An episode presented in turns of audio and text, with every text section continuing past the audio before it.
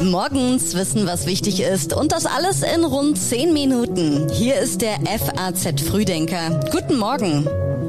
Heute ist der 25. August und das ist das Wichtigste für Sie an diesem Donnerstag. Der Bundesgerichtshof entscheidet über mehrere Revisionen im Mordfall Lübcke.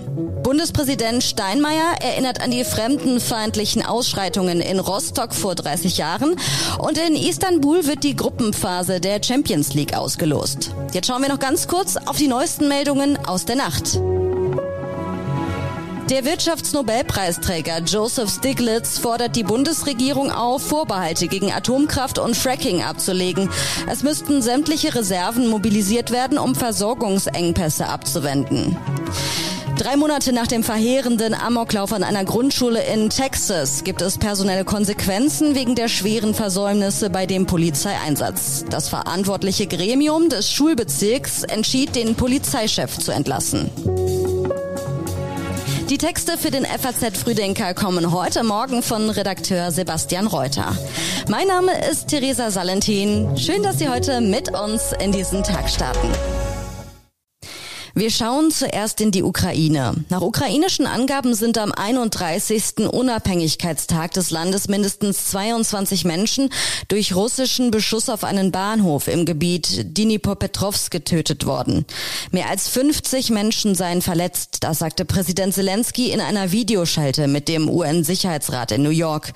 Nach ersten Berichten wurde ein Personenzug getroffen. Von Zelensky hieß es, so leben wir jeden Tag, so hat Russland sich auf diese Sitzung des UN-Sicherheitsrats vorbereitet. Die amerikanische Regierung sagte zuvor weitere Hilfen in Höhe von knapp drei Milliarden Dollar für Waffen und Ausrüstung zu. In Schleswig-Holstein trifft Bundeskanzler Olaf Scholz heute auf ukrainische Soldaten, die an deutschen Panzern ausgebildet werden. Nach Angaben der Bundesregierung ist die Ausbildung Teil der von Deutschland finanzierten Lieferung von 30 Gepard-Panzern an die Ukraine. Außenministerin Annalena Baerbock sagte jetzt im ZDF, sich darauf zu verlassen, irgendwann wird das schon aufhören, das kostet Menschenleben. Und deswegen unterstützen wir militärisch in dieser Situation, um bestmöglich Menschenleben in der Ukraine zu retten. Der Bundesgerichtshof entscheidet über Revisionen im Mordfall Lübcke. Vor drei Jahren wurde der Kasseler Regierungspräsident Lübcke erschossen, ein Rechtsextremist gestand.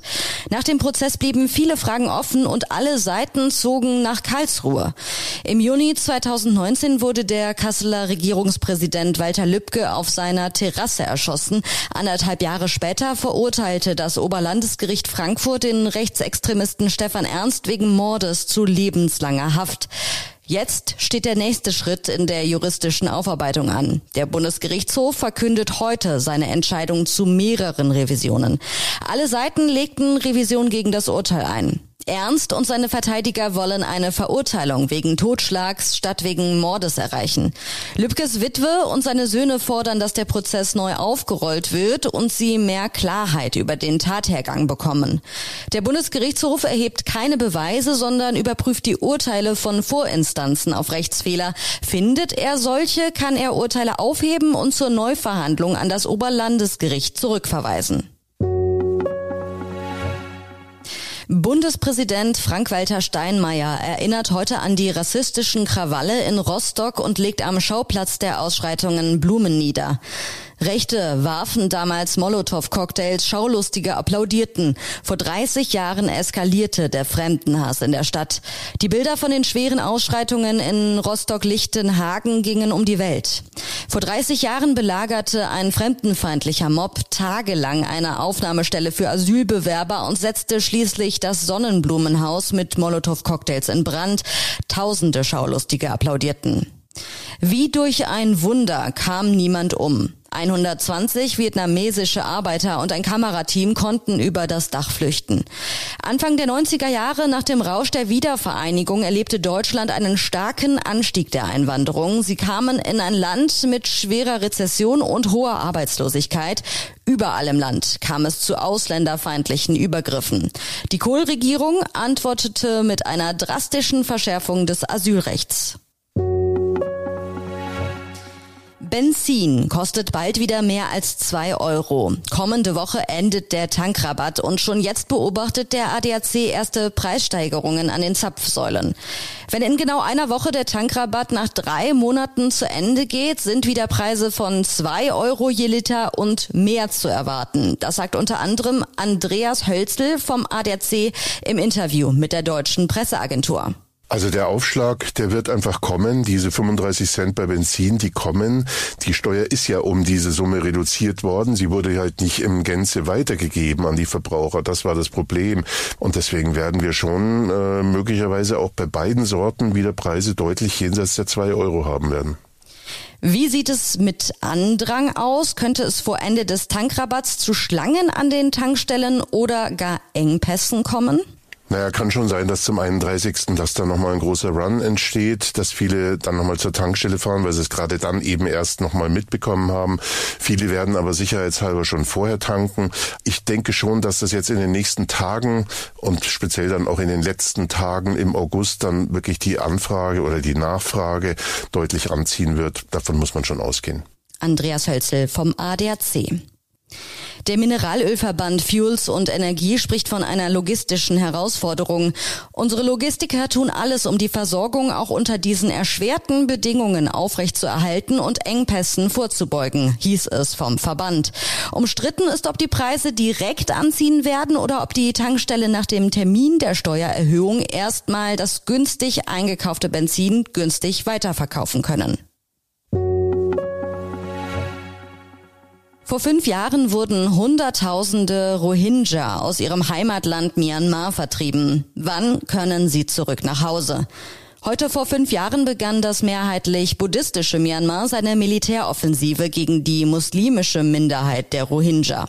Tausende Menschen wurden getötet, Hunderttausende wurden vertrieben.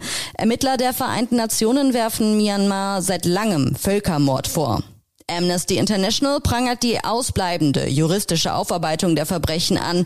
Den im westlichen Bundesstaat Rakhine verbliebenen Rohingya werde noch immer die Bewegungsfreiheit und der Zugang zu Bildung vorenthalten. Die ins Nachbarland Bangladesch Geflüchteten harten in Unsicherheit aus und seien zunehmender Gewalt in den Flüchtlingslagern ausgesetzt. Der EU-Außenbeauftragte Josep Borrell sagte gestern, die EU setze sich weiter für die Sicherheit sichere und freiwillige Rückkehr der Rohingya an ihre Herkunftsorte ein. Wer gegen wen in der Champions League? Heute wird in Istanbul die Gruppenphase der Königsklasse ausgelost. Die Bundesliga ist erstmals mit fünf Mannschaften dabei. Dass die Bayern ihren langjährigen Torjäger Robert Lewandowski nicht halten konnten, hat ihnen im bisherigen Saisonverlauf nicht geschadet. In der Champions League könnte es jetzt zu einem frühen Wiedersehen kommen. Der deutsche Fußballrekordmeister ist in Lostopf 1 gesetzt und könnte damit neben Jürgen Klopps FC Liverpool auch auf den FC Barcelona treffen, der Lewandowski jetzt unter Vertrag hat. Auch Europa League-Sieger Eintracht Frankfurt ist in Lostopf 1. Immerhin fallen damit Real Madrid und Manchester City als mögliche Gegner weg. Außer den Bayern und der Eintracht haben sich auch Borussia Dortmund, RB Leipzig und Bayer Leverkusen für die Gruppenphase qualifiziert.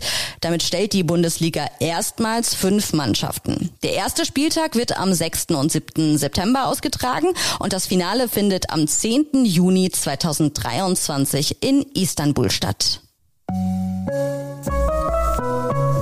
Und jetzt gibt es wie immer noch einige Online-Empfehlungen aus unserer Redaktion für Sie, alle zu finden auf faz.net. In Politik geht es um das nächste Opfer der Zensur in Russland. In Wirtschaft heißt der Artikel, so soll der Energieverbrauch sinken. Und in Gesellschaft lesen Sie, wie eine nicht-binäre Person um die richtige Ansprache kämpft. Eine neue Folge von uns gibt es dann morgen früh wieder. Der FAZ Frühdenker ist ab 6 Uhr online und ich wünsche Ihnen jetzt noch einen schönen und entspannten Start in den Tag.